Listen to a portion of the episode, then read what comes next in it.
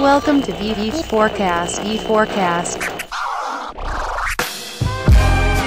Você está ouvindo o V4 Cast. Eu sou o Daniel Grudzinski e no episódio desta semana, meu colega Denner Lippert conversa com o diretor de merchandising da Dell Brasil, Jaques Fogliarini. Nessa conversa, Jaques fala sobre as dinâmicas de gestão do e-commerce da Dell, que é um dos maiores do mundo. O V4 Cast começa agora. Não diga que não avisei, que da onde eu venho não existe lei que faça eu me calar. Uma hora a mesa vira, não diga que não avisei. Sobre essa terra não existe rei que possa me comandar. Este podcast é um oferecimento de V4 Company. Nosso negócio é vender o seu. Welcome to VV Forecast. V Forecast.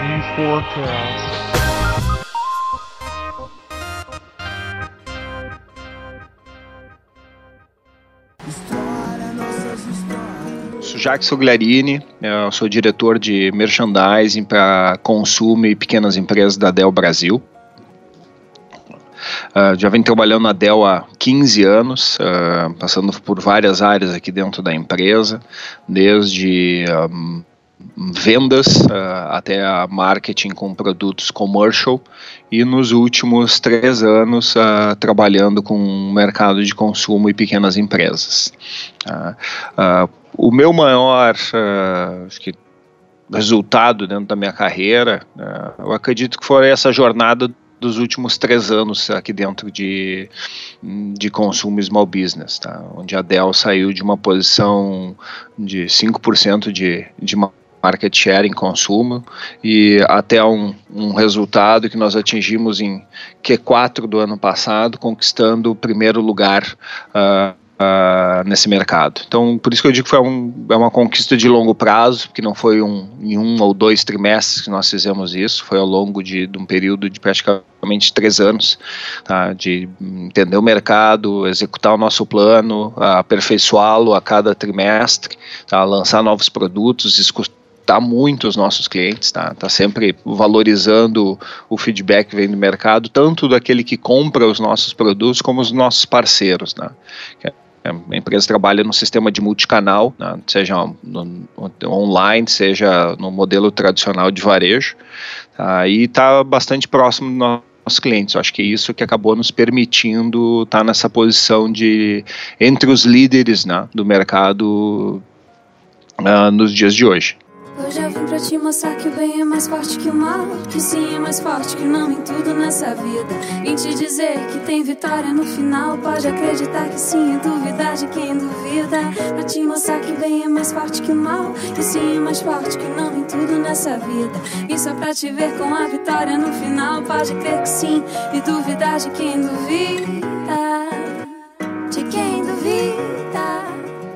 Antes da gente falar um pouco mais sobre a tua, a tua, a tua história dentro da Dell, eu queria que tu contasse um pouco para mim como que é a tua, a tua trajetória, boa, tá há bastante tempo na Dell, mas como que é a tua trajetória de profissional, o que, que tu estudou, como é que tu foi parar aí na Dell, o que aconteceu antes disso? Excelente. Uh, minha, minha, formação é administração de empresas com, com, com, com, ênfase em marketing. Sempre foi meu objetivo trabalhar em marketing desde o dia 1 de, do, da minha formação em administração. Tá? Então, isso, estava bem claro para mim desde o início. Tá? E foi o que eu, eu uh, acabei direcionando a minha carreira. Apesar de ter passado uh, bons períodos da minha vida profissional como diretamente com vendas, né, que é um, uma, uma parte bem ligada a marketing, claro. apesar das pessoas acharem que não, mas é. Tá? Então, a vendas é o, é o produto final da, da questão mercadológica lógica, né, até o, a, satisfazer a necessidade do cliente de uma maneira a, a, adequada. Legal. Tá? E antes prévios de Dell, tive uma passagem pelo grupo RBS, jornais, a net, a própria televisão. E em 2001 foi quando eu me juntei à Dell, foi logo depois da, da entrada da empresa aqui no Brasil. Tá? Houve uma oportunidade para trabalhar com marketing de relacionamento. Uhum. E eu acabei abraçando essa oportunidade porque eu achei que meu, meu período, meu ciclo na RBS já tinha chegado ao fim. e eu queria ter uma experiência numa, numa multinacional. Legal. Né? Tava num grande grupo regional e queria expandir meus, meus horizontes. Né? Legal. E, e então acabei aceitando esse, pegando esse desafio naquela época. Né? Então, óbvio, uma empresa que era uma startup naquele momento Aham. e hoje é uma empresa está há 15 anos no Brasil. De um certo modo, ela continua sendo uma startup, né? Uhum. Todo o processo que agora a empresa fechou o capital faz alguns anos, Sim. agora fez uma nova oferta pela EMC, então tá a parte boa é essa, né? Assim, a- essa inquietude está sempre se reinventando, sempre olhando para o mercado, Sim. sempre vendo as oportunidades que a, que a empresa tem para estar trabalhando perto dos clientes. Certo, errado, errado, nem esculachar, nem ser esculachado. Meu papo é bem reto, eu não mando recado, respeito pra ser respeitado. Fora do ringue, lutar pela paz, pelos meus sonhos, meus ideais. Planto amizade, colho esperança, o verdadeiro guerreiro não cansa. Quem tem caráter e honra, positividade, atitude, covardia nunca, humildade. Sei o que eu quero, o que eu quero, eu posso. História, nossas histórias, dias de luta, dias de glória. Um ponto interessante dentro da tua carreira aí, ah, entendemos como que tu chegou até aí. Um ponto que eu gostaria que tu comentasse dentro do- das oportunidades que eu tive de estar conversando com o pessoal que trabalha na Dell. Ah, o pessoal, até a própria, própria, ah, oportunidade que eu fui convidado para fazer a palestra lá na sede de Haiti, pra, pelo pessoal de, que cuida da parte de marketing interno, do- do- dos colaboradores, eles citam muito que a, você trabalha, óbvio, que um público muito jovem internamente, muito tem bastante estagiário, né? E a galera reclama muito pelo que eles me falaram, ou, ou não sei se reclamar seria a palavra certa, mas o pessoal questiona muito o tempo para se construir uma carreira, o tempo para chegar numa, num cargo sênior. O como que foi essa tua trajetória dentro da Dell, que ela, como tu disse no início, não é um negócio de curto prazo, é um negócio que acontece do dia para a noite, em todos os teus projetos, acredito que tu tem essa visão. Como que essa, esse teu, já, essa tua longa trajetória de 15 anos, como vem sendo a tua evolução dentro da Dell e como que tu enxerga, assim, o que tu pode falar sobre isso para as pessoas que estiverem nos ouvindo? Olha, eu entrei na, na, na Dell como um analista. Tá? Então eu entrei no, nas primeiras posições de, da, na empresa. Tá? Então, então, ao longo desses 15 anos da minha trajetória, eu só obtive crescimentos aqui dentro. Tá? E, assim, não, não há nada que em 15 anos eu não tenha passado. tá? Momentos bons, momentos ótimos, momentos ruins, tá? momentos tensos, crises econômicas, novas hum, in- inflações, conquistas de mercado, mudanças de produto, de tecnologia, enfim, tudo acontece em 15 anos. Ah, mas tu tem que ter ah, traçado qual, qual que é o teu objetivo. O meu objetivo sempre foi trabalhar ah, como um, um responsável pela área de marketing, um dos responsáveis pela área de marketing na Dell. Legal. Sempre foi esse. Tá? E eu montei a minha carreira, minha trajetória em cima disso. Legal. Tá? As pessoas, a gente pode ter uma trajetória que ela vai ser eh, verticalizada, né? a pessoa cresce dentro da área de marketing. tá? O meu caso não foi esse, o meu caso eu passei três anos e meio dentro da uma área de mercadológica, trabalhando com, com, com PJ, migrei para vendas, onde eu fiquei cinco anos e meio como um, ah, gerente interno de vendas, né? gerenciava vendedores que atendiam grandes contas. Tá? E depois desse período, eu já tinha claro na minha, na minha cabeça que era voltar para a área de marketing, assumindo posições de, de, de mais responsabilidade e de gestão dentro da área mercadológica. Tá? Então, ah, o que, que eu fui fazer em vendas? Eu fui agregar ao meu currículo uma experiência de gestão de pessoas, fui agregar ao meu currículo uma posição de, de frontline, ou seja, de estar ali vendendo para o cliente, entendendo o que esse cliente está demandando e suprindo as necessidades dele. tá? E, e isso na parte de, como é de PJ. Voltei para atender pequenas e médias empresas para a América Latina, então mais um bullet aí para o meu mais um ponto para o meu currículo, né, que era ter uma experiência regional, trabalhando com não só Brasil, mas uh, eu tinha uma equipe uh, formada por brasileiros, mexicanos, uh, panamenhos, até uma pessoa nos Estados Unidos, sentando em, tá, trabalhando com times remotos. Né, fiz isso também por uns dois anos.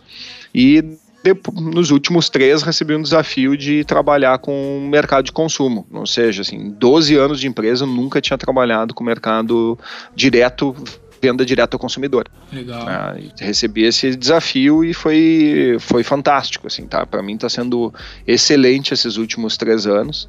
Como conhecimento de mercado, tem que se estudar muito, Claro. tá? Então nada vem de, nem, não, não vem de graça, tem que parar, tem que entender o mercado, tem que pesquisar, tem que analisar, tem que conversar com, com clientes, tem que conversar com parceiros, entender os produtos que está vendendo, tendências, é um mercado muito mais dinâmico, tá? que assim como ele está embaixo, de repente ele pode crescer ah, muito, dependendo de uma introdução de produto, uma nova pista de preço, então a concorrência tu está respirando constantemente e tu Claro. quer estar à frente da concorrência. Ah, e ah, com esse desafio que eu obtive mais crescimento aqui, ah, aqui dentro da empresa. Tá? Então, assim, isso vai construindo. Pode ser mais rápido? Talvez possa, Uhum. tá? mas pode ser mais lento também. né? Então, talvez outros profissionais vão ter, possam ter chegado em posições de diretor ou até de diretores executivos muito mais rápido do que eu cheguei. tá? Claro. Esse é o meu caminho. Não quer dizer que ele vá, vá servir para todos, né? mas o importante é tu ter na cabeça o que, que tu quer para tua carreira. né? Se tu quer que ela seja mais rápida, talvez tu vai ter que abrir mão de algumas coisas para acelerá-la. Inclusive, talvez mudar de empresas, né? que talvez vá, vá te adiantar para alguma coisa isso. Claro. Por outro lado, tu vai ter algumas perdas ao longo desse caminho. né? Se tu ficar mudando toda hora. Talvez algumas empresas não queiram profissionais que mudem de empresa a, Toda todo, a todo instante. Queiram profissionais que ter, cons- consigam ter um, ah, construir e deixar um legado dentro da empresa tá? não sejam carreiristas na, nesse ponto. Então tem um, um grande ponto de gerenciar a tua expectativa, a tua ansiedade para conseguir chegar onde tu, de qual que é o teu objetivo. Isso é bem difícil, Claro. tá? Mas é um dos pontos fundamentais para te atingir o teu o teu, o teu resultado. Tá? Quando eu falo com o meu time sobre carreira, e voltando aí para a tua questão, Uhum. é muito importante as pessoas terem na cabeça que assim a posição que tu almeja provavelmente sempre vai ser a posição que tu vai passar mais tempo ainda. Uhum. né? Porque quando tu é analista ou quando tu é estagiário, assim, tu não vai ser estagiário o resto da tua vida. Sim. tá? Tu vai ter um, dois, três anos estagiário, ponto, acabou. Teu próximo passo, que é como analista, provavelmente tu vai ficar lá dois anos, três anos. Quando tu for no gerente, talvez tu vai passar mais tempo lá ainda. Quando for diretor, mais. Por quê? Porque ah, vai, é um funil inverso, né? Uhum. Assim, O que, que tu tem mais? Tu tem mais analistas, depois tu tem menos gerentes, tu tem menos ainda diretores, tu tem menos ainda diretores executivos, tu tem menos ainda vice-presidente e presidente tu tem um ou dois. né? Então, a- qual é a chance de tu passar menos tempo como presidente? É, tu vai passar mais tempo lá, Claro. porque tu não tem mais para onde subir. Depois, a não ser que tu faça uma movimentação lateral para uma outra empresa. Claro. Então, essa ansiedade é uma questão que tem que ser controlada, tem que ser administrada. Legal. Ah, é louvável as, as pessoas querem, querem crescer rápido, mas mais importante de crescer, do que conquistar, é contribuir. É olhar para trás e pensar, ok, o que, que eu deixei na minha última posição? Ah, Que contribuição eu deixei para a empresa, para meus colegas que estavam lá? As legal. pessoas vão sentir falta de mim na, na, na posição anterior, Legal. tá? E tu olhar para trás com orgulho e pensar, pô, fui eu quem deixei isso, fui eu quem fiz isso. Fui eu que ajudei a contribuir ou a construir esse, essa, essa liderança que levou três anos para fazer. tá? Então tu tem uma história para contar. Às vezes o que é bom pra você, outros estão dispensando e não quer nem saber. Tu tá se matando e lutando pra ter, outros estão só gozando e tirando um Claro, ah, quando o pessoal me questiona isso, a, minha, opinião que eu coloco nesse sentido de evolução da carreira é que eu quero ver se tu concorda, vai um pouco de encontro que tu disse por último aí, que é o que para te evoluir na carreira, tu tem que estar focado em entregar resultados para a empresa, né? Que basicamente para te ir para outra posição, crescer dentro da empresa, tá diretamente atrelado aos resultados que tu entrega para ela. Então tu tem que estar focado em que resultado tu tá entregando. Tu concorda com isso? Tem a correlação com o que tu tá dizendo aí por último? Eu, assim, isso é em qualquer profissão, né? Não Com é só certeza. dentro das empresas, né? O cara com- agora tem as Olimpíadas, para Uhum. ser o, o melhor, tu vai ter que chegar em primeiro. Claro. Isso passa por resultado, passa por dedicação, passa por treinamento e Desempenho, tu vai, ser, tu vai ter que ser o melhor naquele momento. Né? Então, assim, ah, pro agora, ano que vem, vai ter com o, o- o melhor jogador de futebol do mundo. Quem é que vai ganhar? Uhum. o Messi, que ganhou um espanhol, ou o Cristiano Ronaldo, que levou Portugal a ser campeão da Euro nesse Uhum. ano. Ah, assim, é resultado. O cara levou a Champions também, assim, é o resultado. Os dois são ótimos, que a diferença entre um e o outro vai ser vai ser o caneco no armário. Ah, é o resultado. Isso Ah, eu pego é o isso. gancho para um outro ponto que é bem interessante, que é um lance peculiar teu que eu gostaria de, de explorar, que eu acredito que vai concordar comigo, que na própria formação acadêmica ou no mercado mais tradicional de marketing, publicidade, as- a, comunicação, às vezes, vou, vou pegar o marketing como a principal palavra, existe uma, uma vamos dizer assim, uma vamos dizer assim, uma briga, assim, vamos dizer assim, um preconceito entre marketing e vendas, né? Que o cara que é as- acha que a venda é um trabalho menos qualificado do que o do marketing. Ah, na maioria das vezes o cara acha que o, que o marketing é mais glamuroso do que a venda, que a venda é menos glamuroso. Ah, eu já tive contato com, com um rapaz que até trabalhou na Dell mesmo, que ele daí saiu, né? Perdeu o estágio, lá tinha se formado, daí deram a oportunidade de ele trabalhar nas vendas e ele, não, bah, venda não quero, né? Venda bah, é muito ruim.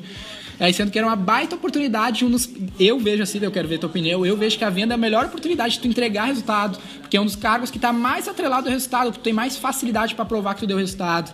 Então, tu é um profissional de marketing que foi para as vendas e acredito que valoriza as vendas. E eu, eu gostaria de ver tua opinião sobre essa questão da venda versus o marketing, o quão esses, esses, esses dois termos têm o mesmo significado no meu ponto de vista, né? Não, eu diria que não serve vendas versus marketing, né? Vendas e marketing. É, ou marketing e vendas, né? Exatamente. Um não vive sem o outro, tá?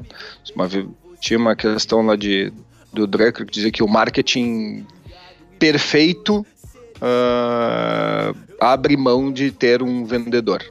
Abre mão de ter venda. Ele se vende sozinho, né? Uhum. eu não vi nenhuma empresa até hoje com marketing perfeito. né? Então a, a, a gente precisa de vendas, precisa alguém que vai executar o executar o plano. né? Claro. E encontrar bons vendedores é difícil. tá? E eu concordo contigo que é o lado mais ah, rápido de se montar, mostrar o resultado. Uhum. É vendas. Legal. Ah, é vendas. Sim. É, é lá que tu vai fazer a diferença todo dia. né? Legal. Naquela, naquela venda um a um ou até naqueles grandes deals. tá? Tu faz a diferença. Assim, e aqui dentro da empresa são profissionais respeitadíssimos. tá? Assim como em outras empresas também se respeitam muitos profissionais de venda. Assim. Eu não faço, eu não dou um passo no meu plano mercadológico sem compartilhar com meus pares que são de vendas. Não quer dizer que eles concordem comigo, mas eles vão saber o que está lá. tá? A gente vai sair de uma reunião alinhados, processo, vou escutá-los, vou ponderar, vamos entender, vamos passar os números, né? vamos conversar e no final do dia ah, aquele plano vai, vai para a rua para a gente executar. Legal. E quando ele vai executar, ele vai voltar para mim. Olha, aqui está funcionando, aqui não está funcionando. Eu preciso disso, eu preciso daquilo. Então, essa liberdade de estar adaptando o plano a todo momento é o que vai fazer a diferença entre ter um plano que ele é só um papel ou um- quando ele vai ser uma execução que ao final vai te trazer o resultado tu havia planejado lá atrás. Legal. Ah, outra questão que é bem interessante se comentar correlacionada a isso, ah, principalmente nessa, falando de internet marketing, é a, o, a verba, vamos dizer assim, a verba, a estratégia de marketing de performance, falando internet marketing, e a verba de brand.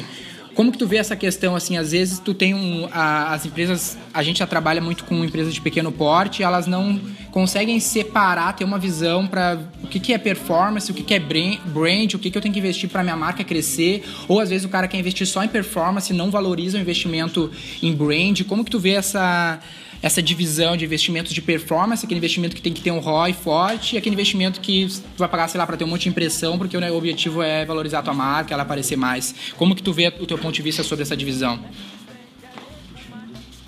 Eu vou trazer, vamos trazer uma metáfora aí, tá? A questão de branding e performance, tá? É como hum, tu criar um filho, tá? Assim, a performance, assim, todo dia tu tem as questões básicas dele, né? Tu tem que dar segurança, tu tem que dar alimentação, né?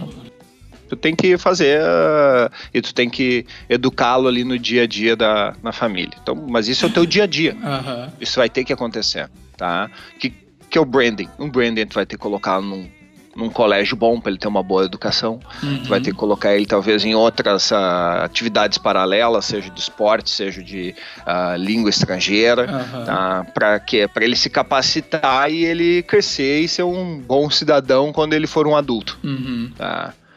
Essa para mim é a questão de performance branding. Se tu só colocar ênfase em estar alimentando ele no dia a dia, quando ele crescer, talvez ele não cons- consiga ser um bom cidadão.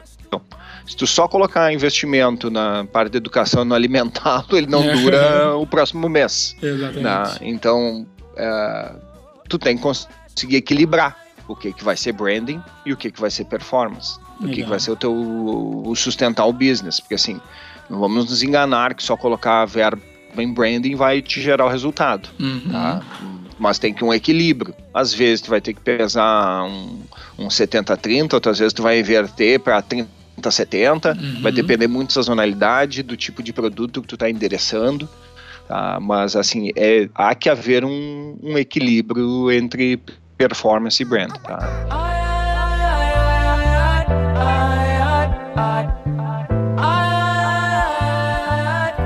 Legal. Ah, eu gosto muito de um autor que é o Sérgio Ziman. É, a verdade não é ele, ele foi um autor assim por acaso, mas ele era ex-diretor de marketing da Coca-Cola, é um dos que eu mais admiro como profissionais de marketing. E ele defende a, a ideia de que o marketing é, só é marketing quando ele vende o produto do cliente no final. Ou seja, ele dizia que na Coca-Cola, ele, tipo, até quando ele assumiu a direção de marketing da Coca-Cola, ele era o terror das agências, onde ele queria que todo esforço provasse resultado, né? Mesmo se fosse um esforço de brand, ele queria que aquilo ali provasse resultado, que ela precisava mensurar de alguma maneira o resultado. E no mercado de publicidade, a gente vem numa uma migração muito forte para essa cobrança da, do resultado de performance, né? De tu ter, mesmo sendo um esforço de brand, ele tem que ser mais mensurável que impacto financeiro isso traz no negócio. Como que é, como que tu enxerga isso? Tu concorda com esse ponto de vista do, do Sérgio Ziman? E como que é a visão aí internamente na Dell para essas questões de, de investimentos e que às vezes não, não são mais subjetivos, são mais a longo prazo, não consegue comprovar o resultado? Como que é essa tua visão sobre esse ponto? É, esse ponto ele endereça um pouco aquela máxima, né? Que assim, ah, eu sei que metade do dinheiro que eu invisto em marketing é desperdiçado. Eu só não sei que metade é essa, né? Então é a mesma coisa. O que, o que ele quer com, com esse com esse ponto que ele falou que era o terror das agências é saber, ele quer eficiência. Assim, Claro. onde é que eu estou desperdiçando recursos? Legal. tá? Seja recurso financeiro, seja recurso de energia, tá? de tempo. Tá? Que, então, pior do que dinheiro jogado fora é tempo que tu dedicou para uma ação que não vai te dar trouxe resultado nenhum. Legal. tá? Então, isso a gente tem que medir constantemente. né? Assim, seja brand, seja performance, tem que saber.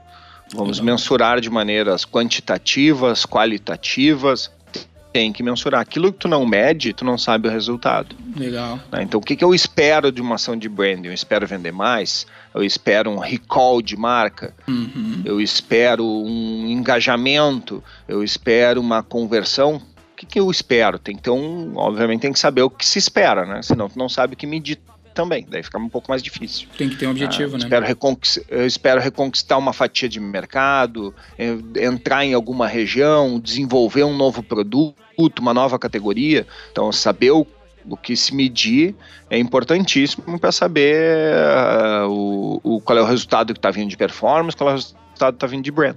tá? Então, assim, para mim, é que, que eles chamam de matemarketing, assim, é fundamental. Legal. Tá? A gente tem que saber onde está se, tá se investindo esse dinheiro e que resultado ele está dando. É eficiência. Tá? É eficiência. Legal. Trazendo um outro ponto que tu come- tu comentou, passou brevemente, que o teu, a tua área de foco aí seria na área de merchandising. Como é que é a divisão ah, na Dell sobre as áreas do marketing? Como é que é essa, essa função do merchandising? Eu queria que tu falasse um pouco sobre merchandising. Até uma vez estive na SPM, que era um evento muito focado em merchandising, e o pessoal falava da, do crescimento da- dessa área dentro da- das companhias. Como é que tá a tua visão sobre esse ponto? Como que é essa divisão de áreas de marketing dentro da Dell? É, merchandising se fala muito quando a gente vai falar em varejo, né? Assim, tá? Qual é o merchandising, que é aquele.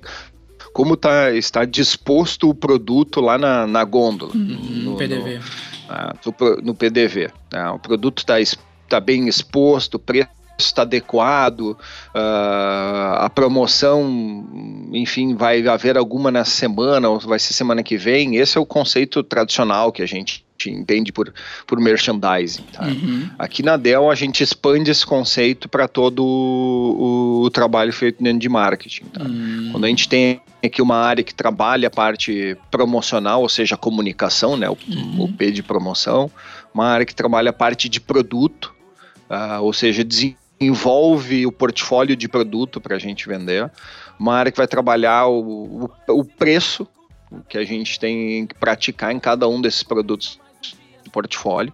Tá? A, a praça, que é a questão das rotas de mercado, né? o que, que eu vou uhum. vender pelo, seja que é que vai ser multicanal, que é no direto, que é no varejo, que é online, que é tradicional, e o merchandise vai acabar trabalhando com, es, com esses quatro P's, uhum. que é trabalhar essa eficiência, tá? de que maneira que eu vou pegar o portfólio que o time de produto está me dando, com o preço que eu, que eu acredito que é o adequado para o mercado, nas rotas de mercado que eu tenho hoje, e que comunicação que eu preciso para então entregar aquele plano que foi, uh, foi estabelecido. Então, vou olhar para o mercado, vou entender qual esse potencial de mercado, vou entender uh, os meus concorrentes, aonde que meus produtos se, se posicionam e como eu quero também posicioná-lo, né? assim como ele é percebido e como eu quero que ele seja percebido. Né? E o merchandising faz isso, assim, acaba alinhavando esses quatro P's com todas essas áreas tá? e montando esse plano para que seja uh, fazendo o que a gente chama do go-to-market. Uhum. Tá? Como esta, esse é o meu go-to-market, é assim que eu vou para o mercado, é assim que eu quero que o mercado me compre. Tá? Então, esse é o trabalho de merchandising dentro da Dell. Ele inicia um ano antes do seu processo de execução, montando toda uma análise de mercadológica, de planejamento, concorrência, produto, precificação, tá? e depois de todo esse planejamento, com desenvolvimento de produto, assets de, de criativos de Marcon, a gente tem a execução semanal desse plano, nas suas diferentes rotas de mercado, seja no direto, seja no, no, no, nos varejistas, né, e com cada um tendo o seu produto adequado dentro desse canal. Tá? Então esse é o que é o papel de merchandising dentro da empresa. Ele é, ele é bem mais amplo e estratégico do que normalmente é atrelado ao termo merchandising, né? No, no mercado. Bem mais amplo. Bem, bem mais. amplo. Normalmente as empresas trabalham como um, com uma, um departamento de produto. Uhum. Tá? E ponto, ah, o cara, produto. Não, na verdade, quem produto é uma das pontas né, que uhum. a gente trabalha. A gente vai ter o produto, vai ter preço, vai ter a promoção, vai ter a praça. Então engloba todos os, os quatro P's que a gente vai trabalhar no mercado. Hoje é dia de ver, de se organizar. Não basta querer, tem que saber chegar. Então cê pensa um pouco com esse mundo louco. Talvez não tenha outro dia, não. Hoje é dia de ver, de se organizar. Não basta querer, tem que saber chegar. Então cê pensa um pouco. Uh, agora eu gostaria de entrar na parte direta de, de marketing digital, de performance de venda. Aqui eu gostaria de passar por quatro pilares com, com, com, com, você, que são os quatro pilares que a gente segue aqui na V4 para se vender qualquer produto através da internet. O primeiro pilar que eu gostaria que a gente comentasse, conversasse um pouco sobre, é a questão do tráfego. A importância do tráfego, qual é a tua visão sobre o tráfego na internet, a importância do tráfego no negócio digital da Dell e na tua visão como um profissional de marketing, da importância desse pilar de tráfego na estratégia como um todo? O tráfego para mim é como a questão de banco de dados, tá? Trabalhei muito com banco de dados CRM no passado. A gente tinha uma máxima que era, quanto à qualidade dos dados que se entra lixo, sai lixo. Uhum. Tá? Então tráfego é a mesma coisa. Se tu tiver um tráfego não qualificado, a tua chance de lá tá atravessando todo o funil de vendas, lá a conversão ser ruim, ela aumenta exponencialmente. Então, tráfego, tu tem que trabalhar um tráfego qualificado. Então não adianta tu ter milhares, centenas de pessoas acessando o teu site se não são não é o teu o, o público que adequado ao teu produto. Ah, se tu não conseguiu trazer aquele tráfego qualificado. Tá? Que é Legal. difícil. né? Trazer, atrair montes de pessoas é fácil. Atrair as pessoas que de fato vão comprar o teu produto é mais difícil. É mais difícil de encontrar, assim como vai encontrar e trazer, impactar essas pessoas para que elas acessem o, o teu site e comprem. E, e antigamente era mais fácil ainda, né? Porque assim, tu tinha um site, que era o PC. Ah, acessou o browser lá, legal, né? Bacana. Agora não tem mais. Tem o browser, Aham. tem o smartphone, tem o tablet, tem o app. Então, então só, É, só aumenta a complexidade do tipo de tráfego que vai trazer. Porque muitas vezes o cara do PC assim, veio pelo mobile. né? Foi impactado por uma outra forma de mídia. Então é, é extremamente complexo ah, a maneira como tu vai trazer o tráfego qualificado para gerar a, tua- a conversão lá no final. tá? Então a minha visão de tráfego é buscar trazer um tráfego qualificado, mesmo que isso acabe impactando a questão de volume total do, do tráfego. Tá? Um, um tráfego melhor vai te gerar aquilo que a gente estava comentando lá, assim, é medir, né? Eu vou começar Ah. a medir qual é o tráfego mais qualificado para ser mais eficiente, por isso que é tão importante. E online é bem mais fácil de medir do que a questão hum, ah, do mundo offline. Né? Então tu tem, tu tem acesso a isso, tu sabe o que está funcionando e o que não está funcionando. Legal. A Dell, é, eu gostaria que tu comentasse um pouco, porque a Dell, pelo que eu conheço, ela é uma empresa muito, muito focada. Talvez tu esteja há bastante tempo aí dentro da Dell, não sei como é que tu tem essa visão fora de, de como é no mercado, assim, outras empresas, mas a Dell é uma empresa excepcional na questão de, de BI, de inteligência de dados, de, de mensuração de dados. Por exemplo, tu, até no jeito que tu fala, fica muito óbvio que vocês mensuram muito claramente qual a da fonte de tráfego, que como que é o percurso do usuário por fonte de tráfego. E a gente atende bastante empresas de, obviamente, menor porte.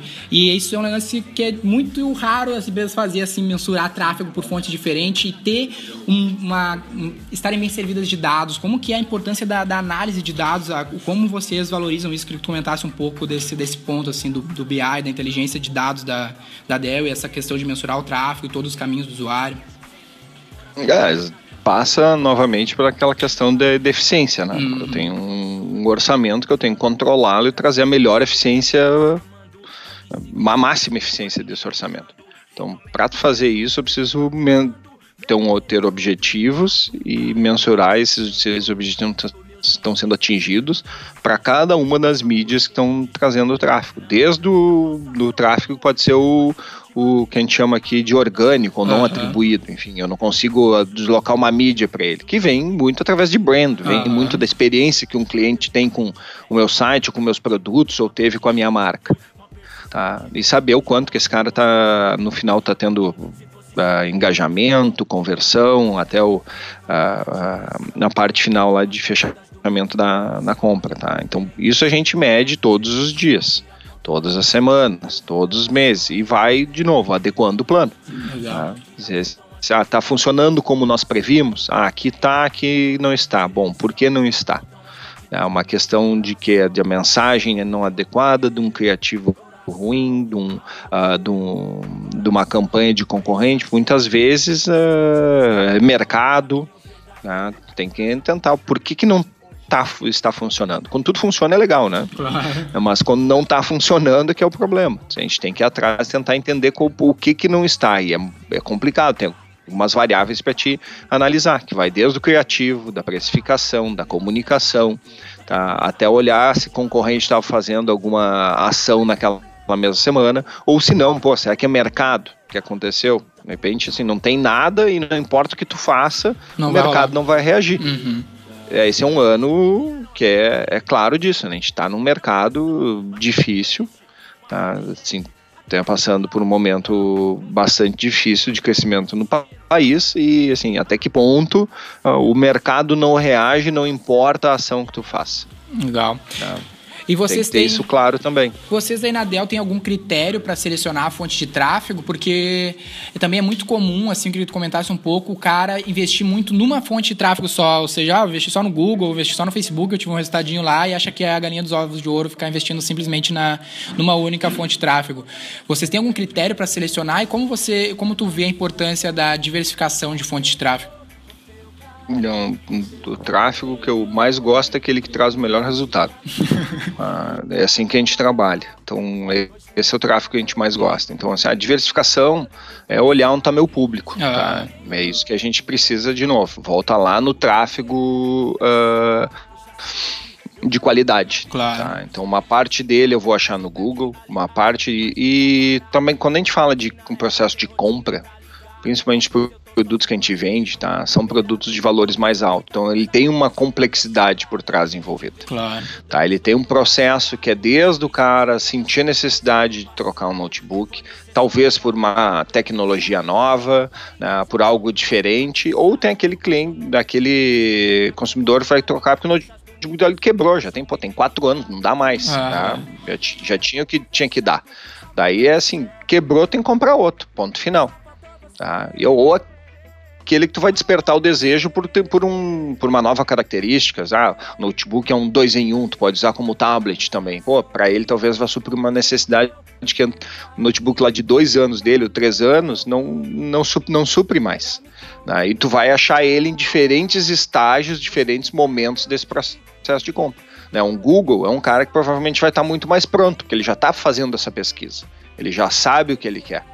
Né? No Facebook, talvez uma questão de, de, de banner, tu vai trabalhar a questão de awareness, Ah. antes até de se ele se dar conta disso. Tá? Um e-mail da, com, com, uma, com uma, uma parte promocional, talvez é aquele estímulo final que falta para ele fechar comigo e não com a concorrência. É, eu, eu acho que até esse nível de consciência do consumidor em relação ao produto, a gente ter essa consciência de qual é o nível dele em cada fonte de tráfego é, é fundamental para acertar a expectativa de resultado, porque é muito comum a pessoa vir para nós querendo o mesmo resultado que ela tem no Google, ela querer ter numa mídia pragmática, ou querer ter no Facebook Ads, sendo que o consumidor está em- em- em momentos e nível de consciência diferente em cada fonte de tráfego. Então a gente precisa ter uma Exato. consciência de, diferente de qual é o momento que ele está em cada fonte, né? E o motivo que o convence. Exatamente. Cada mídia vai te dar um. vai te trazer ele num mo- momento diferente. Legal. Tá? Vai estar vai tá construindo aquele processo de, de fechamento. Legal, Tá. legal. Legal. A gente trabalhou o tráfego, então a gente trouxe esse cara para o nosso universo. O segundo pilar que a gente elenca como fundamental para vender qualquer coisa com a internet é um ponto que a gente falou algumas vezes o termo aqui que está muito em voga agora no mundo do marketing, que é engajamento, né? Que é fazer esse cara engajar com o nosso universo, gostar do que a gente tem para caminhar para conversão, né? Como que tu vê, como que é a importância desse, desse pilar dentro da Dell aí? A gente coloca a usabilidade, coloca design do site, até o produto, acredito como vocês são uma indústria, tem que trabalhar desde o produto para engajar o cara, o cara gostar, para ir caminhar para uma conversão. Como que é tu vê, como tu enxerga, como que é isso dentro da Dell, a importância desse pilar de engajamento? Não sei se vocês chamam assim, enxergam dessa maneira. É, a gente tem. Vai, dependendo do nome, tá? Ele é extremamente importante, porque depois que tu colocou esse tráfego qualificado dentro do teu site, tá? Ele parte pelo, pelo ponto de engajá-lo, ou seja, de retê-lo dentro Ah. do site, que ele dê o próximo passo, né? Que Claro. ele explore as possibilidades dentro do teu site. Isso passa por, tu falaste tudo, assim, é uma questão de usabilidade do site, a experiência que ele vai ter, Uhum. né? Ah, de ter algo que seja intuitivo, ah, claro, limpo, para aquele que, que tenha conteúdo. Uhum. tá?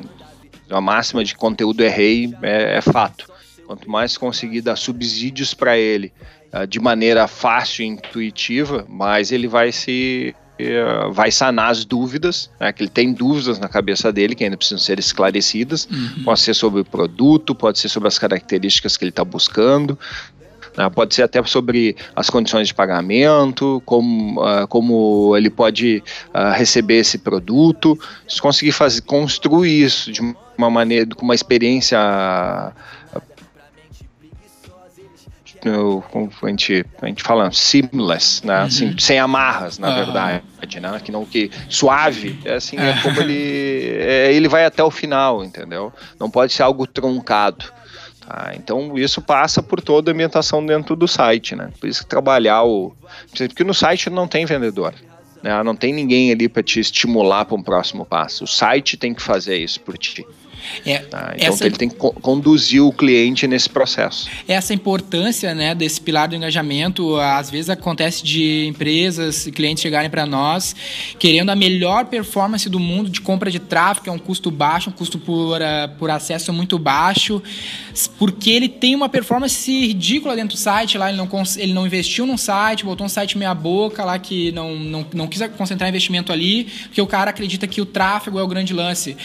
Ah, a gente acredita muito num equilíbrio de todos esses pilares que a gente está citando, né? É tão importante quanto trazer o, o tráfego certo, é tão importante ter o site certo, né? Pra, eu não sei se tu concorda com esse, tremo, com, esse, com esse ponto de vista, porque a gente sofre muito essa questão, assim. Às vezes o, o cara quer um custo muito baixo por acesso, que é um grande trabalho em cima de, de acesso, vamos dizer, em compra de acesso, sendo que a gente poderia dobrar as vendas do cara se ele trabalhasse o engajamento, trabalhasse uma usabilidade melhor, convencesse o cara melhor, ou se ele fosse resolver o problema de produção dele lá, de que o produto dele tem problemas e não está tendo tanto engajamento no produto dentro da internet, porque ele compete com, com o Brasil inteiro, não compete só com a cidadezinha dele como ele estava acostumado, né? Trazendo um pouco de uma visão menor, né? Mas eu queria que tu comentasse o que, que tu acha disso, assim, se faz sentido. É, tem que ver assim questão de investimento, né? Às vezes assim tu trabalhar todo o engajamento que custa, Uhum. não é? Não, não, não sai de graça e não é custo só de dinheiro, é de Claro. envolvimento, de tempo, né? Uhum. De energia. Ah, às vezes mais barato é trazer um monte de tráfego. Uhum. Só que assim, o teu, teu resultado, a tua conversão lá no final, ela vai ser o resultado que tu trouxer É. de tráfego, que é um tráfego desqualificado, Aham. vem desqualificado a conversão. né? E a questão de engajamento, se tu não gerar uma experiência boa num, pro, pro cliente, ele não vai voltar. Uhum. E assim, ganhar ah, no mundo online, ser rentável no mundo online é ter recompra. Legal, a gente vai falar bastante sobre isso É. no outro pilar. Então, se não tiver recompra, esquece. E recompra passa por te manter esse engajamento forte na após o, o fechamento. né? Legal. Então, o cliente não vai voltar a segunda vez.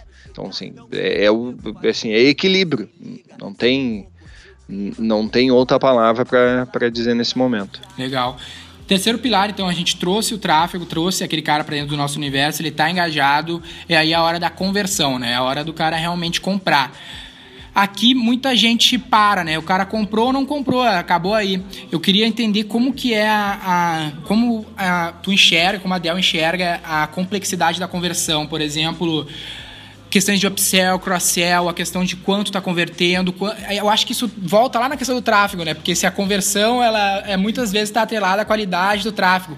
O que eu quero dizer é que muitas vezes é ignorado os, os a série de indicadores que tu consegue ter dentro da conversão e se tu souber usar os indicadores certo e, e modificar eles da maneira certa, ter essa estratégia certa, tu consegue mudar todo o resultado da operação concentrando nesse indicador da conversão. Como que é isso no ponto de vista do, do Jax, no ponto de vista aí da, da Dell?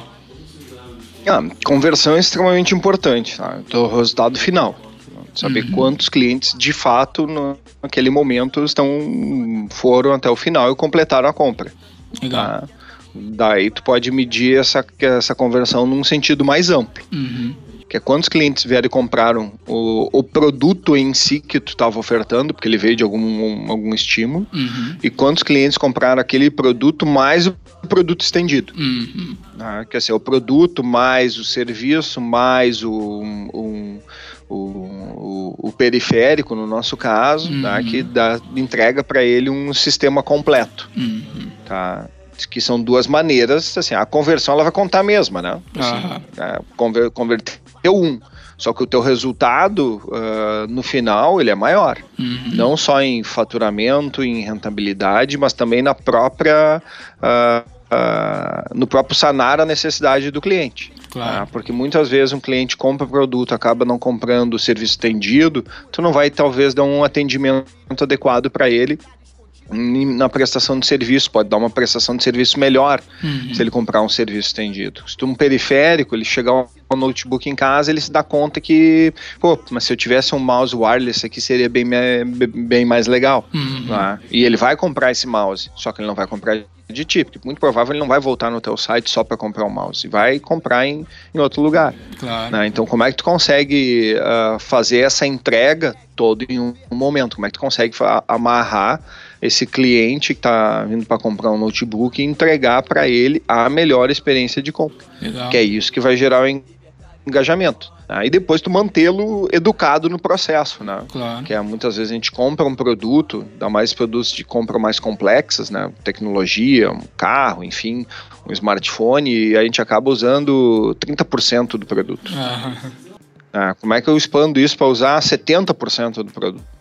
Ah, como é que eu consigo educá-lo para poder usar melhor esse produto ao longo do, do ciclo de vida dele? Ah, Claro. produto tempo durável tem lá, vai ter um ciclo de um, dois, três anos de vida e, enfim, novas ah, tecnologias virão muito melhores, com uma duração de bateria melhor, com uma performance melhor, tá? Legal. uma experiência de uso melhor. Então, esse processo, não, simplesmente o teu relacionamento não acaba quando ele compra, ele começa quando ele compra. tá? Então, tu tem que manter o, cliente engajado ao longo desse tempo. Que agora, de fato, ele, te, ele é teu cliente. Antes, ele era um prospect. né? Ele era um potencial. É. Outra questão interessante a gente passar nessa questão da conversão é a questão de meio de pagamento que, eu, que a gente coloca dentro da conversão. Não, não sei se tu, me, se tu enxerga dessa maneira, mas tu citaste até em outra oportunidade que a gente conversaste lá. Questão, por exemplo, no caso da Dell, é muito, muito óbvio um jeito de aumentar a conversão. eh, não sei quando que foi feito, mas eh, já foi feito. A questão de, por exemplo, ter dois cartões, porque é uma questão de pensar como o cara vai Sim. pagar o produto de valor agregado, como tu enxerga essa questão dos É meios de pagamento. É, de pagamento é uma das principais formas de, de, Aumentar de drop, né? de, aban- de abandono de carrinho. Exatamente.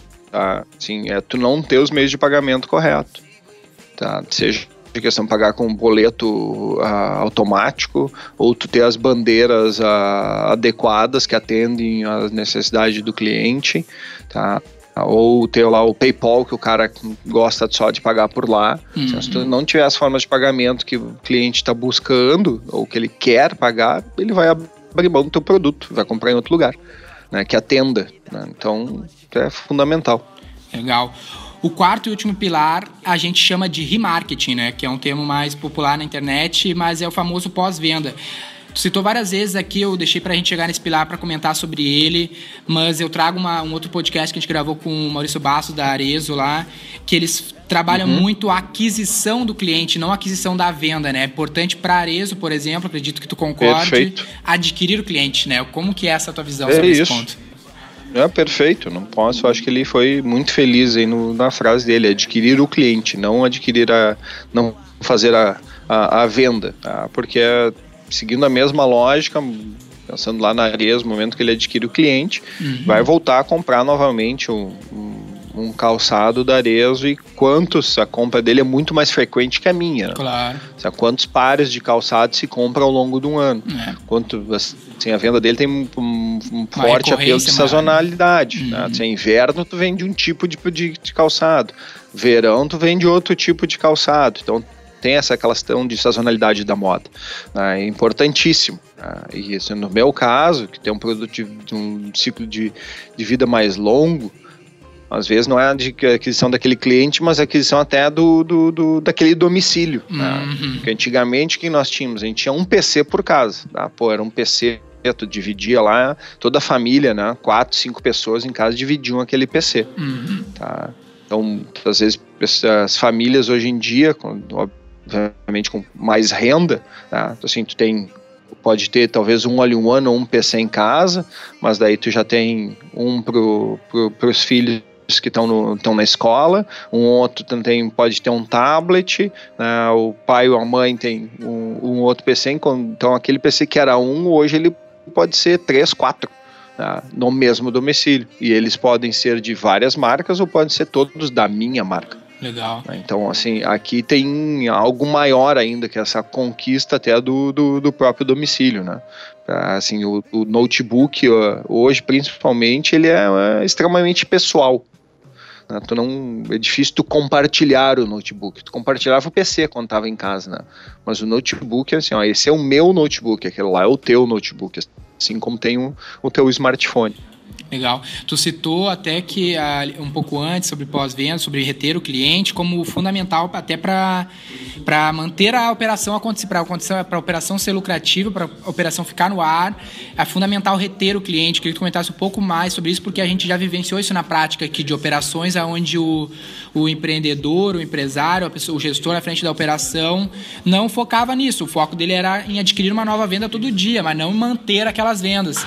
E aí, eu acho que volta lá na questão da fonte de tráfego, porque quando tu retém o cara, tu acaba baixando o teu custo de tráfego, porque tu já tem um e-mail, como que é, até eu acredito que o e-mail seja um dos meios que mais converte hoje na Dell, como que é essa questão de a tua visão sobre isso ser fundamental para a lucratividade da operação?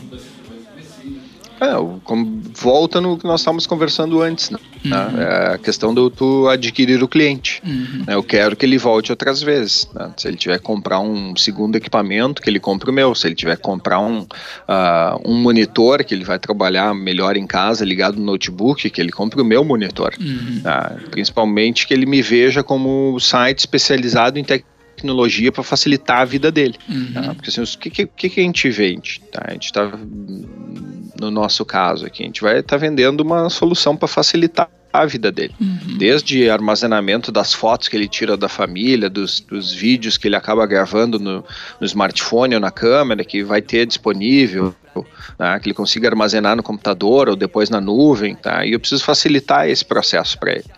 Tá? Eu preciso que isso seja fácil. Tá? Porque assim, no fim eu sou só um meio, né? Para que a vida dele flua de maneira mais simples e mais cômoda. Esse é o meu, esse é o meu objetivo no final. Tá? Que ele tenha mais tempo para fazer as outras coisas que são bem mais legais, né? Uhum. Não, não, ficar na frente de uma tela preta, na verdade. Mas se ele tiver que ficar na frente do computador, né, então, questão de entretenimento muitas vezes, um vídeos, jogos, né, que seja uma experiência agradável. Né? Esse eu acho que é o nosso principal objetivo na, na retenção do cliente quando aquele produto já já deu o fim, o fim de vida dele, o tempo de, de vida, ou ele precisa de uma tecnologia diferente, que ele consiga lembrar de mim durante essa experiência aí de dois, três anos, que pode ter sido boa, ele volte e compre mais um produto da minha marca. Que ao longo da vida dele, se a gente pensar alguém que compra um notebook lá quando estudante com 20 anos, tá? E dizer que tu vai ter uma vida, um trabalho trabalhando com notebook até os 70. Uhum. A gente está falando de 50 anos. Uhum. Tá? A vida do notebook seja de 5, para a conta ficar fácil. Tá? Pelo menos na vida dele, ele vai ter 10 notebooks. Tá? A cada 5 anos trocando, entre os 20 e 70 anos, ele vai ter 5 notebooks. É, entre 10 notebooks, perdão. Tá? Então, assim, eu quero que esses 10 sejam da minha marca. Mas para isso eu vou ter que me esforçar, dar um produto adequado e tá sempre uh, inovando para que ele me considere no processo de compra dele. Legal. Isso sem, sem considerar o cliente B2B também, né? Que é uma outra estratégia, é. mas não faz muito disso, né? Fazer outra o cara vida. manter comprando não. isso. É, eu tô falando um pouco mais do meu mundo atual, uhum. né, mas uh, o, o, o, B2B, tá, tem, tá adormecido aí dentro. É, é tanto, tanto quanto, né, mas tem outros conceitos, como o custo total de propriedade também, né, uhum. aquele produto que, assim, ele tem que ter a vida útil dele uh, sem dar problema, né, tem produto B2B que, tá, que dá problema, faz parar o funcionário, o funcionário parou, não é produtivo, não é eficiente. Então isso gera um desencadeia uh, processos de, de, ineficiência na empresa. Tá? Então o meu produto ele não pode parar. Legal. Tá? Então ele tem acaba trazendo outros, uh, uh, outros fatores, né, muito mais que só o do, do lado do consumidor. Legal. Para a gente foi na, finalizar, então, Jax, eu gostaria que tu desse uma tua visão final, assim, para quem está nos escutando, as, os empresários de menor porte, assim, estão pensando em investir em internet marketing, tu já é um cara que está aí há bastante tempo aí na, nessa frente, qual é a tua visão, qual é a tua mensagem para quem está pensando em investir, uma dica final aí para a galera que está nos escutando? A questão de online hoje em dia não é se tu tem que estar online ou não, tá? Assim, isso não, não se discute mais. Uhum. Tem, tem, que estar online, ponto, uhum. tá? Se tu vai vender online, aí já é outra, é uma questão mais estratégica. Uhum. Se o, a parte online vai ser um canal de venda para ti, tá? Isso é cada um tem que pensar a sua estratégia, mas uhum. estar online é fundamental, nem que seja para o mínimo nível de obtenção de informação. Uhum. Tá? Agora, vender online, ter o teu site de e-commerce é uma outra questão maior. Uhum. Tá? Porque vender online tu não precisa ter só teu site, né? como eu até coloquei. Tem vários uh, portais hoje em dia, vários uh, sites que possibilitam tua venda através de marketplace. Uhum. Tá? E tu pode vender online sem ter um site construído para isso, sem ter aquela questão que tu vai ter que trazer o tráfego, por exemplo. Né? O tráfego já vem no marketplace. Tá? Então tu vai ter que trabalhar muito a questão do engajamento e da conversão, que passa por uma questão de ter o produto certo, com o preço certo, né? com a comunicação correta cliente. Mas te poupa uma boa parte do trabalho. Obviamente, tu tem um pênalti ali, né, para dividir com, o, com, com quem está te dando esse espaço, né? Mas é uma estratégia. É uma estratégia. N uh, pequenos empreendimentos, uh, Europa, Estados Unidos, estão fazendo mão disso. E aqui no Brasil não é diferente. Tá? É uma boa maneira de se, se ingressar no mercado online com baixo investimento. Você ouviu V4Cast. Novos episódios toda semana. Para não perder nenhum episódio, assine o V4Cast no iTunes ou no seu aplicativo Android de podcasts. Ouça também pelo nosso site v4company.com. Novos episódios toda semana.